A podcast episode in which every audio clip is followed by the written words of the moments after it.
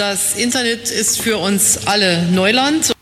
Genau. Und heute betrete ich dieses Neuland mit einem sehr erfahrenen Kenner der Digitalisierungslandschaft. Er hat Anfang der 1990er Jahre Mathematik studiert äh, und ist damit auch schon sehr früh mit künstlicher Intelligenz in Berührung gekommen. Über 20 Jahre in Managementpositionen eines der weltweit größten Beratungsunternehmen für IT-Strategie und IT-Betrieb. Und äh, wir beide haben schon einige Male gemeinsam auf Konferenzbühnen gestanden. Wir arbeiten gemeinsam im Arbeitskreis Artificial Intelligence im Digitalverband Bitkom daran, dass wir die politischen und ökonomischen Rahmenbedingungen für den Einsatz von künstlicher Intelligenz stetig verbessern wollen. Er sagt, KI ist die treibende Kraft der Digitalisierung. Warum die Unternehmen in Deutschland nicht so richtig aus dem Quark kommen, wenn es um KI geht, wie denn tatsächlich die Berufsbilder der Zukunft aussehen werden und ob man heute ein KI-Startup vielleicht besser in Shanghai gründet. Darüber spreche ich mit Jörg, Jörg Bézier, Geschäftsführer bei Accenture Digital. Herzlich willkommen, Jörg. Hallo, Andreas.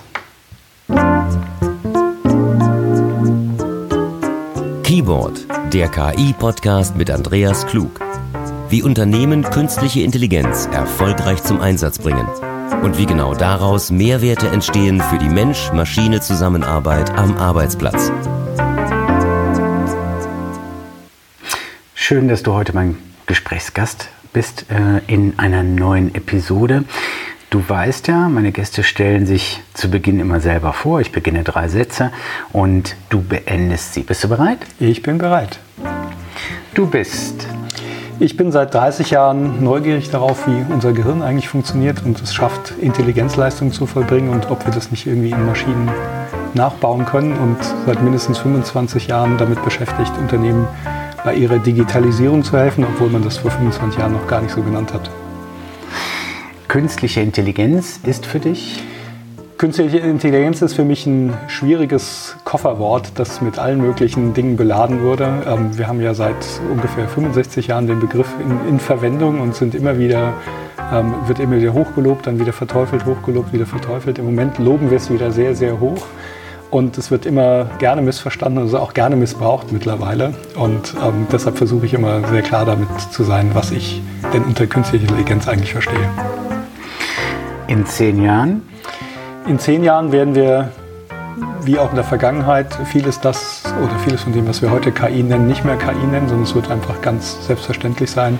Und wir werden uns andere Dinge angeschaut haben, die wir dann versuchen an der KI-Front zu bearbeiten. Aber ich bin sicher, dass wir uns in zehn Jahren mit dem Thema noch intensiv beschäftigen werden.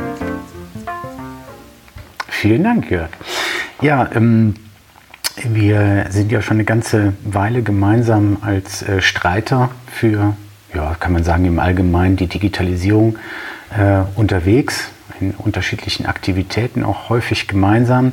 Ähm, ich würde gerne anfangen, mit dir zunächst mal über das Thema zu sprechen. Ähm, China, USA, das sind Wirtschaften, die uns bei der Plattformökonomie und bei künstlicher Intelligenz ja so weit voraus sind. Mhm. Mm, ich weiß von dir selber, dass du äh, in, in Asien warst und dir so ein paar, wie soll man sagen, so ein paar Leuchttürme da mal angeschaut hat. Mm, was ist da dran? Ja, also es ist ja eine, ähm, es wird ja gerne kolportiert, ähm, dass wir in Europa, speziell auch in Deutschland, äh, was KI und auch Digitalisierung angeht, tatsächlich ähm, hinter USA und China hinten dran sind. Ähm, ich glaube, aus ganz unterschiedlichen Gründen äh, sind die tatsächlich schneller dabei, ähm, Digitalisierung und auch KI-Themen umzusetzen. China, weil sie ein sehr klares Ziel vor Augen haben, eben sehr viele Menschen ja, ähm, in Wohlstand zu bringen und auf die Art und Weise halt ein Umfeld geschaffen haben, mit dem man sehr schnell äh, Ideen umsetzen kann, sich nicht so intensiv Gedanken machen muss über Dinge wie Datenschutz. Ne? Und aber auch ein sehr kompetitives Klima hat, wo man mittlerweile auch sehr, sehr viele sehr, sehr schlaue Leute hat, die an renommierten Universitäten studieren und ähm, einfach viele Leute hat, die sich mit dem Thema beschäftigen. Ähm, USA ein bisschen anders gelagert, da immer schon sehr stark mit einem, ähm, einer großen Zusammenarbeit zwischen Universitäten und der Wirtschaft ähm, sich diesen Themen auch relativ frühzeitig schon angenommen haben und sich schnell bewegen. In Deutschland, Europa generell denken wir halt länger drüber nach, diskutieren wir länger über Dinge, schauen vor allen Dingen viel auf die Risiken und wie wir beide ja gerne immer wieder auch äh, öffentlich bekannt geben, ähm, schauen wir vielleicht ein bisschen zu lange da drauf und fokussieren zu sehr auf die Risiken und kommen nicht so richtig aus dem Quark, wie du das schön gesagt hast. Aber ich glaube mittlerweile ehrlich gesagt, dass es durchaus auch ähm, Vorteile hat. Ja? Also ist, ich glaube, wir können in Europa sag mal, einen dritten Weg finden, neben den Chinesen und den Amerikanern, mit dem Thema KI und Digitalisierung umzugehen. Und es gibt ja durchaus einige Aktivitäten im Moment, die in diese Richtung zeigen. Und ich glaube, das ist durchaus ein lohnenswerter Weg, den wenigstens mal zu verfolgen. Ja? Und obwohl wir dabei vielleicht noch ein bisschen schneller vorangehen könnten. Ich habe genau über dieses Thema äh, letzte Woche mit einem sehr geschätzten auch KI-Experten hier aus dem Kölner Raum äh, nochmal gesprochen. Und er hat gesagt, naja, so ist das, also wahrscheinlich ist das einfach unser Schicksal. In, in der deutschen oder europäischen Denke ähm, denken wir eben erstmal an eine Re Regulatorik, bevor wir etwas ausprobieren. Und in anderen Kulturen wird eben erstmal etwas ausprobiert und wenn das funktioniert, baut man eine Regulatorik. Ist da ein bisschen was Wahres dran?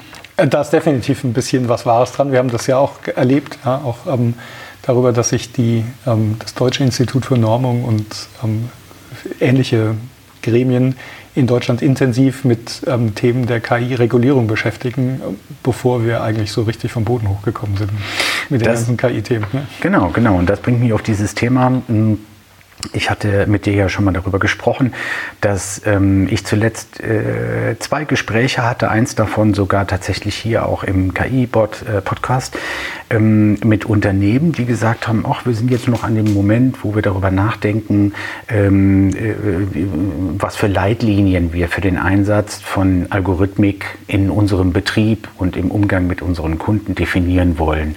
Und dann überlegen wir erstmal, was wir denn tatsächlich konkret machen. Und ähm, äh, wir hatten darüber gesprochen, dass das vielleicht ein bisschen auch Ursache dafür ist, dass die deutschen Unternehmen nicht so richtig Tempo aufnehmen. Was ist da dran? Ist da was wirklich dran? Sind wir da ein bisschen langsamer? Fehlt den Unternehmen was? Ist, könnte die von der Regierung, von der Regulatorik schneller was kommen, was den äh, Unternehmen Leitplanken äh, geben könnte, wo sie sagen, alles klar, das ist geklärt, wir können jetzt direkt loslegen? Also das beobachte ich auch in meiner eigenen Praxis, dass Unternehmen diese Argumentation benutzen. Ich glaube aber, dass das ehrlich gesagt auch so ein bisschen so eine Schutzbehauptung ist, um zu sagen, mhm. okay, ähm, lass uns erstmal abwarten, bis das irgendwie alles geregelt ist, damit wir in einem völlig rechtssicheren Raum da jetzt irgendwie operieren können. Damit ist natürlich ganz schwer, Innovation nach vorne zu treiben. Ich glaube, man kann schon beides tun. Ja? Also man braucht ja nicht so Harakiri-mäßig an so ein Thema ranzugehen, wie, da, wie wir das oft in den USA oder auch in China beobachten. Aber man braucht auch nicht so komplett auf die andere Seite zu verfallen, um zu sagen, also wir warten jetzt erstmal ab, bis die Politik alles geregelt hat. Die Politik kann ja gar nichts regeln, wenn nicht Fakten mal geschaffen wurden um, und auch Beispiele, wo man sagen kann, okay, da gibt es jetzt auch wirklich was zu regulieren. Momentan wird ja viel theoretisch nachgedacht, ja, was alles passieren könnte ja, und Einzelfälle hochgerechnet, ähm, wo wir noch gar nicht genau wissen, ob die sich in der Praxis tatsächlich als relevant erweisen. Also ich, ich glaube, wir können uns schon ein deutliches Stück noch in Richtung ähm, Entrepreneurship und ein bisschen mehr Risikofreude bewegen, ohne dass wir gleich ähm, das so machen, wie das in den USA und China momentan der Fall ist. Du hast ähm, ähm, gesagt, im Wesentlichen siehst du im Bereich künstliche Intelligenz, das ist jetzt aus einem Interview, was ich äh, gelesen habe von dir, ähm, Im Wesentlichen sind es drei äh, Kernbereiche aus deiner Sicht. Äh, das äh, Thema intelligente Automatisierung mhm. Äh, und Robotic Process Automation oder der neue Begriff natürlich RPA mit mhm. KI ergibt äh, äh IPA, mhm. IPA, Intelligent mhm. Process Automation. Als einer Teil dann das Thema äh, Conversational Commerce mhm. natürlich oder Conversational AI, also mhm. Chatbots und Co. Und das dritte Thema ist ähm, äh, augmentierte künstliche Intelligenz. Sag uns ein bisschen was, was ist dein Verständnis von augmentierter künstlicher Intelligenz und äh, warum siehst du darin so einen Zukunftsmarkt oder einen Zukunftsbereich? Ja, der Begriff ist tatsächlich tatsächlich Augmented Intelligence. Den gibt es auch schon relativ lange in der KI-Forschung. Mir relativ früh sich überlegt hat, dass man nicht nur unbedingt den Menschen nachbauen will, sozusagen, sondern tatsächlich ihm Hilfsmittel ähm, an die Hand gibt, um die eigene Intelligenz ähm, zu, zu verbessern. Und in der Tat versuchen ja eigentlich alle, alle Software, alle IT-Systeme auf eine gewisse Art und Weise den Menschen ähm, bessere Fähigkeiten an den ähm, zur Seite zu stellen. Was das Neue ist in den letzten Jahren, ist, dass tatsächlich jetzt auch kognitive Fähigkeiten da verbessert werden. Also früher war es halt so klassisch der Taschenrechner, ja, der kann halt jetzt viel besser rechnen oder die Datenbank kann halt viel besser Daten verwalten. Jetzt kommen halt zunehmend ähm, Dinge dazu, wo wir Hilfe anbieten können, die früher ganz klar dem Menschen vorbehalten waren. Also jetzt Bilderkennung zum Beispiel, ja, Texte zu erkennen, ähm, Sprache zu erkennen, ähm, Audiosignale zu erkennen. Heute nimmt ja jeder die Tatsache, dass man sich mit Alexa und ähm, Google und Siri unterhalten kann, als quasi schon gegeben hin. Ja, deshalb habe ich ja vorhin gesagt, wir werden uns in zehn Jahren über noch viel mehr Dinge nicht mehr KI nennen. Das nennen wir heute schon auch nicht mehr KI. Aber vor zehn Jahren war das noch ein richtig fettes KI-Problem.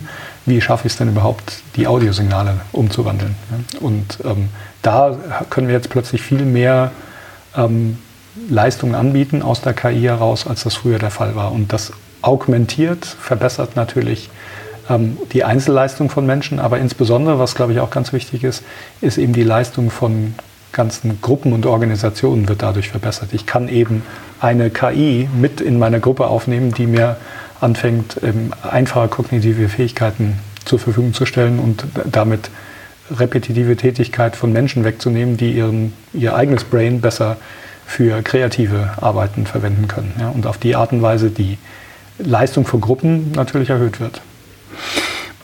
Das ganze Thema ähm, Mensch-Maschine-Zusammenarbeit oder Assistenz, maschinelle Assistenz, ähm, ist unheimlich weitreichend. Mein Eindruck ist, dass häufig die Transparenz fehlt und dass es deswegen auch insbesondere im deutschen Mittelstand der ja anders in anderen Ländern mhm. spielt der Mittelstand ja nicht diese Rolle. Und wir alle wissen, der Mittelstand ist in Deutschland das Rückgrat unserer Wirtschaftsleistung. Insbesondere im deutschen Mittelstand noch nicht so richtig verstanden wurde, dass mm, die Dinge wohl kompliziert klingen mögen, aber in einigen Jahren, manchmal auch schon morgen, extrem wichtig sein können, um deine Wertschöpfung auf einem hohen Level zu halten. Und ähm, konkurrenzfähig, wettbewerbsfähig zu halten.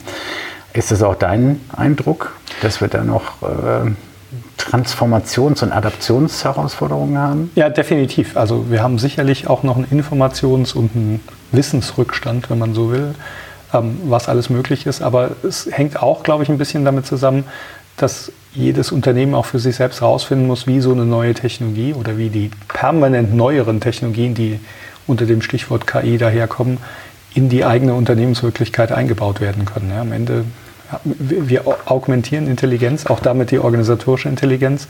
Und es muss jeder in seinem eigenen Geschäftsmodell natürlich herausfinden, wie man das jetzt sinnvollerweise nutzen kann, um wettbewerbsfähig zu bleiben oder möglicherweise auch vom Wettbewerb noch ein bisschen weiter ähm, sich abzusetzen. Ja.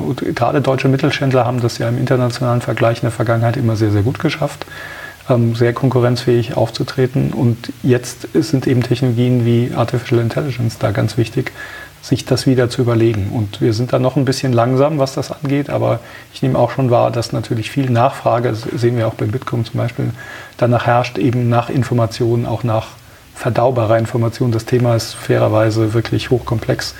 Und wenn man tief eintauchen will, ähm, erfordert es auch eine Menge Background. Das ist tatsächlich eine, eine Herausforderung. Ähm, die, ähm, das hatten wir ja in der Episode letztes Mal, also in der Episode 6 hatten wir ja dieses Thema Digital Hubs und deren, deren äh, Aufgabe, nämlich die äh, die ähm, Kommunikation zwischen dem Mittelstand und den Unternehmern und eben den Start-ups vor Ort oder in, einem speziellen, in einer speziellen Branche, in einem speziellen Bereich, einer Domäne ähm, zu verbessern. Das ist natürlich eine Herausforderung. Und ähm, tatsächlich habe ich den Eindruck, dass viele Unternehmer noch nicht wissen, dass es höchste Zeit ist, sich mit diesen Möglichkeiten auseinanderzusetzen. Die, der Bitkom hat ja gesagt, dass nur die wenigsten Unternehmen sich tatsächlich praktisch schon damit auseinandersetzen. Die 6 Prozent, ja. ja wie, wie, siehst du die 6 Prozent? Sind die tatsächlich so erstaunlich? Kann man das mit anderen Ländern vergleichen? Also ich habe keine Zahlen von anderen Ländern. Ähm, ich fand sie auch größer, als ich die Zahl, also äh, nee, umgekehrt kleiner. Also, also ich fand den Effekt ähm, ja. größer, als ich gedacht hätte. Ich hätte schon gedacht, dass da mehr sagen, wir beschäftigen uns schon aktiver damit. Aber das untermauert eigentlich wieder unsere These, die wir vorhin hatten, ja, dass da tatsächlich noch ein großer ähm, Know-how-Gap einfach besteht. Ja, und, und, auch ein bisschen wie du eben ja auch schon gesagt hast, ein bisschen die, der Wake-up-Call noch so ein bisschen fehlt, ja, zu sagen, ey, wir müssen uns da schon mal aktiv mit beschäftigen, weil es ja tatsächlich auch eine Frage von einem Management-Fokus. Ja. Ähm, es wird immer wieder gern die Frage gestellt, wer sollte sich denn im Unternehmen um Digitalisierung und natürlich dann auch um KI kümmern?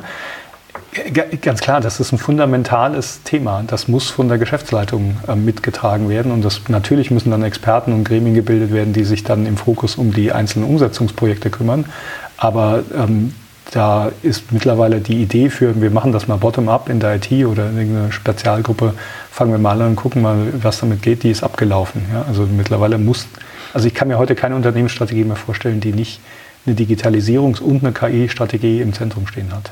Genau, das ist ein super, super Übergang. Ähm, bevor ich mit dir darüber spreche, was denn jetzt ganz konkret zum Beispiel ein, äh, größeres mittelständisches Unternehmen in Deutschland, jetzt ganz unabhängig davon, ob es im äh, Finanzbereich, ob es im äh, Energiesektor, im Gesundheitssektor oder in der Fertigung unterwegs ist. Wie kann tatsächlich ein Unternehmen die Adaption verbessern? Was gibt es für Erfahrungen, die du auch hast, mhm. äh, wie sowas erfolgreicher funktionieren kann? Bevor wir auf dieses Thema gehen und ich da frage, ein kurzer Hinweis noch von unseren Sponsoren, die den äh, KI-Board Podcast unterstützen. Wir sind gleich wieder da. Dieser KI-Podcast wird unterstützt von ThinkOwl, der KI-Lösung für Kundenservice und Backoffice. Die perfekte Verbindung von Mensch und KI. Jetzt 30 Tage kostenlos testen. www.thinkowl.de Genau, unser Sponsor bietet zum Beispiel an, dass äh, Mensch-Maschine-Unterstützung im äh, im Umfeld von Kundenmanagement oder Customer Experience, wie man das neudeutsch mhm. äh, nennt, äh, natürlich genutzt werden kann, hochstandardisiert aus der Cloud. Aber jetzt mal auf den Mittelständler bezogen, unabhängig davon, ob äh, Gesundheit, äh, Services äh, oder Produktion.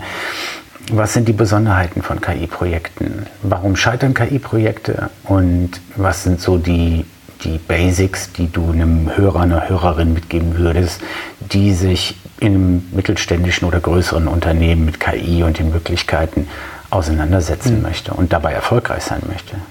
Ich glaube, es gibt so zwei Hauptgründe, warum KI-Projekte scheitern oder zumindest nicht die Ergebnisse liefern, ähm, die man sich erwartet. Einerseits ähm, sind interessanterweise Erwartungen auch wirklich überzogen. Das liegt unter anderem auch daran, wie die Presse mit ähm, gewissen Leistungen umgeht, ja, die oder ja, ähm, Features, die ähm, Softwareunternehmen mittlerweile schon äh, darstellen können. Und deshalb wird oft die Idee generiert, dass ähm, damit die Lösung aller Probleme irgendwie generiert werden kann. Das heißt, die, die Ideen, wie, in welcher Zeit man was erreichen kann, werden zu hoch angesetzt. Und das Zweite, was halt oft ähm, unterschätzt wird, ist, dass ähm, KI natürlich wie ähm, viele andere IT- Lösungen, aber KI besonders eben sehr, sehr viele Daten braucht und durchaus auch relativ hochqualitative Daten braucht, die nicht unbedingt so einfach verfügbar sind. Ja? Also die, wo man zumindest mit drauf gucken muss, ja? dass diese Daten zur Verfügung gestellt werden können und dadurch oft, gerade bei größeren Unternehmen, ich vermute mal, dass das auch bei Mittelständlern durchaus ein Problem werden kann, ja? ähm, die, diese Hürde ein bisschen übersehen wird. Und dadurch dauern diese Projekte halt länger und ähm, generieren ursprünglich vielleicht erstmal nicht ähm, das Ergebnis. Ich selbst habe aber auch noch die Erfahrung gemacht, dass tatsächlich die ersten Projekte relativ erfolgreich sind und auch schnell gesehen werden, aber dann die Umsetzung in die Skalierung, in die Breite der Unternehmensprozesse stockt, ja? weil tatsächlich das erste einfache Problem ließ sich ganz schnell lösen, weil man hat dann das genommen, für die halt leicht die Daten verfügbar waren und wo man ähm, auch ein relativ einfaches Problem hatte. Und das sieht dann schön aus und sie freuen sich alle. Und die wirkliche Umsetzung, sodass ich an die wirtschaftlichen Prozesse wirklich in der Breite rankomme, ist dann doch deutlich komplexer, als man sich das ursprünglich vorgestellt hat. Und das ist durchaus nicht nur für KI-Projekte ein Problem. Ja. Da haben durchaus auch andere Digitalisierungsprojekte, auch in der normalen Robotic Process Automation zum Beispiel, ja, jetzt ohne tief in die KI zu gehen oder in wenn man jetzt andere Technologien wie Blockchain oder VR, XR oder sowas einsetzen will, die haben mit ähnlichen Problemen zu kämpfen. Wir gehen auf die Zielgeraden und ich habe noch eine ganze Menge Tipps, die ich dir gerne, äh, die ich gerne aus dir rausholen mhm. möchte für unsere Zuhörerinnen und Zuhörer. Ähm, Äh, und ich fange jetzt einfach mal ganz bunt an. Ähm, du hast ja lange genug Erfahrungen in diesem Bereich. Du hast viele Projekte ja auch mitverantwortet. Mhm. Ähm, Agilität, wie wichtig ist Agilität bei dem Umsetzen von Digitalisierungsprojekten im Allgemeinen und KI im Speziellen? Also Agilität ist mittlerweile ja das Thema schlechthin, wenn es um die Organisation insbesondere von IT, aber immer mehr auch um, in den Fachbereichen angeht. Und das ist in der Tat sehr wichtig. Ich habe ja vorhin schon mal gesagt, die KI braucht, jedes Unternehmen muss herausfinden, wie, was KI für sie selbst tun kann, wie das die eigenen Prozesse, die ähm, das Geschäftsmodell möglicherweise auch beeinflussen kann. Und dazu braucht es eine iterative Vorgehensweise. Also man muss sich trauen können, auch Fehler mal zu machen, ja, auch mal in, in eine falsche Richtung zu laufen, zu lernen, dass etwas nicht geht. Das ist ja eine sehr, sehr wertvolle Lernerfahrung, mal auch, ein, auch rauszufinden, dass das eine Sackgasse ist, was man sich da gerade überlegt hat. Und die, die Erkenntnisse zu nutzen, um dann die Richtung zu ändern, um dann ähm, in eine erfolgreiche Richtung vorzustoßen. Und dazu braucht es auf jeden Fall Agilität, aber eben nicht nur auf der IT-Seite, sondern tatsächlich inklusive auch der Business-Seite, die in der Lage ist, dann mal auf ein Ergebnis auch zu warten oder eine Failure auch zu akzeptieren. Wie schafft man das? Also gegenüber der IT und dem eigenen Team, aber genauso gegenüber der Erwartungshaltung des Managements?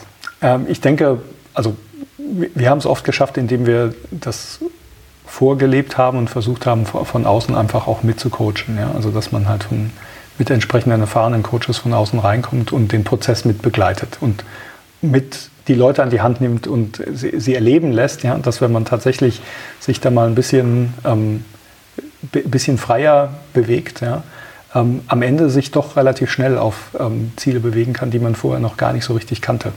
Welche Leute von draußen brauche ich, wenn ich mit meinem KI-Projekt intern Erfolg haben möchte? Ähm, kommt ein bisschen darauf an, wie der Know-how-Stand zu dem Thema KI natürlich ist. Ähm, da wir ja ähm, chronischen Expertenmangel zu dem Thema, besonders auch hier in Deutschland haben. Gut für uns. Bra bra bra es braucht auf jeden Fall ähm, sicherlich Hilfe von außen, entweder mit einer speziellen KI-Lösung in eine Richtung oder tatsächlich mit KI-Experten, die, wenn es jetzt um ein neues Problem geht, ähm, beratend zur Seite stehen können, ähm, welche Algorithmen, welche ähm, Lösungsmöglichkeiten es überhaupt gibt. Ja. Aber dann ist auch, auch ganz wichtig, dass die internen Menschen eben auch mit darauf einlassen, ähm, die teilweise Fachprozesse, die dahinter stehen, ähm, zu verändern oder neu zu denken mit Hilfe von einer augmentierten Intelligenz ja. und natürlich auch die notwendigen IT-Themen ähm, mit aufzubauen. Also ich halte nichts davon, dass man sagt, okay, ich, ich gebe das mal raus und dann kommt so eine Firma komplett von außen, ja, sondern es braucht immer eine Balance zwischen, das ist eine Transformation im Unternehmen, das muss die eigenen Mitarbeiter mitnehmen.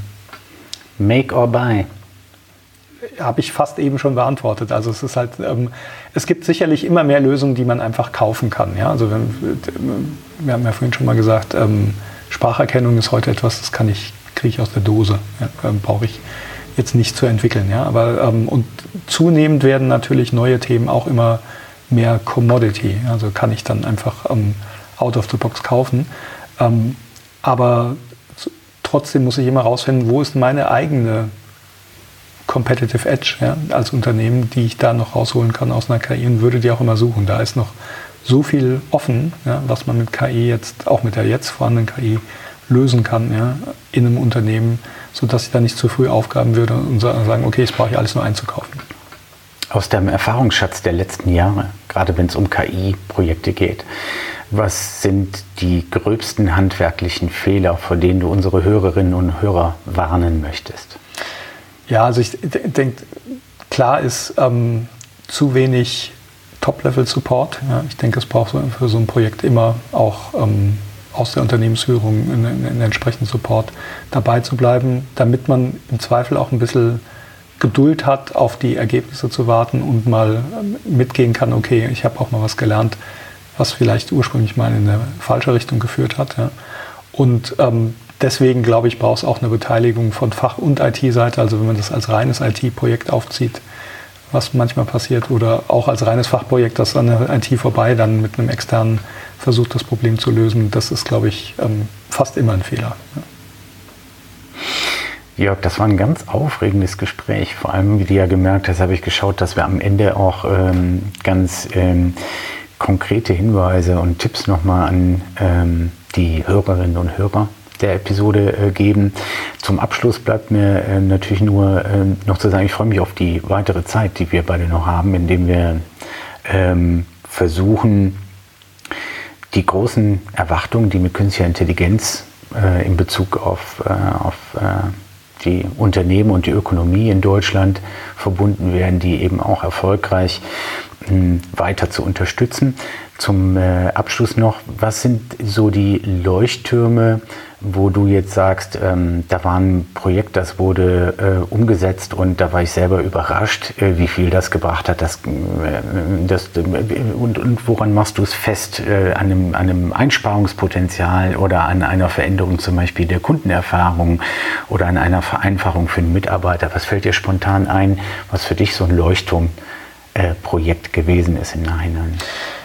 Ja, ich habe ja relativ viel an der Kundenschnittstelle immer mit ähm, KI-Projekten und Data Science-Projekten gearbeitet und ähm, insbesondere in der Anfangszeit fand ich das schon immer erstaunlich, wie viel man aus den Daten rauslesen kann und ähm, doch auf, ähm, darauf schließen kann, wie Kunden sich ähm, entscheiden werden oder welche Schlüsse sie ziehen werden.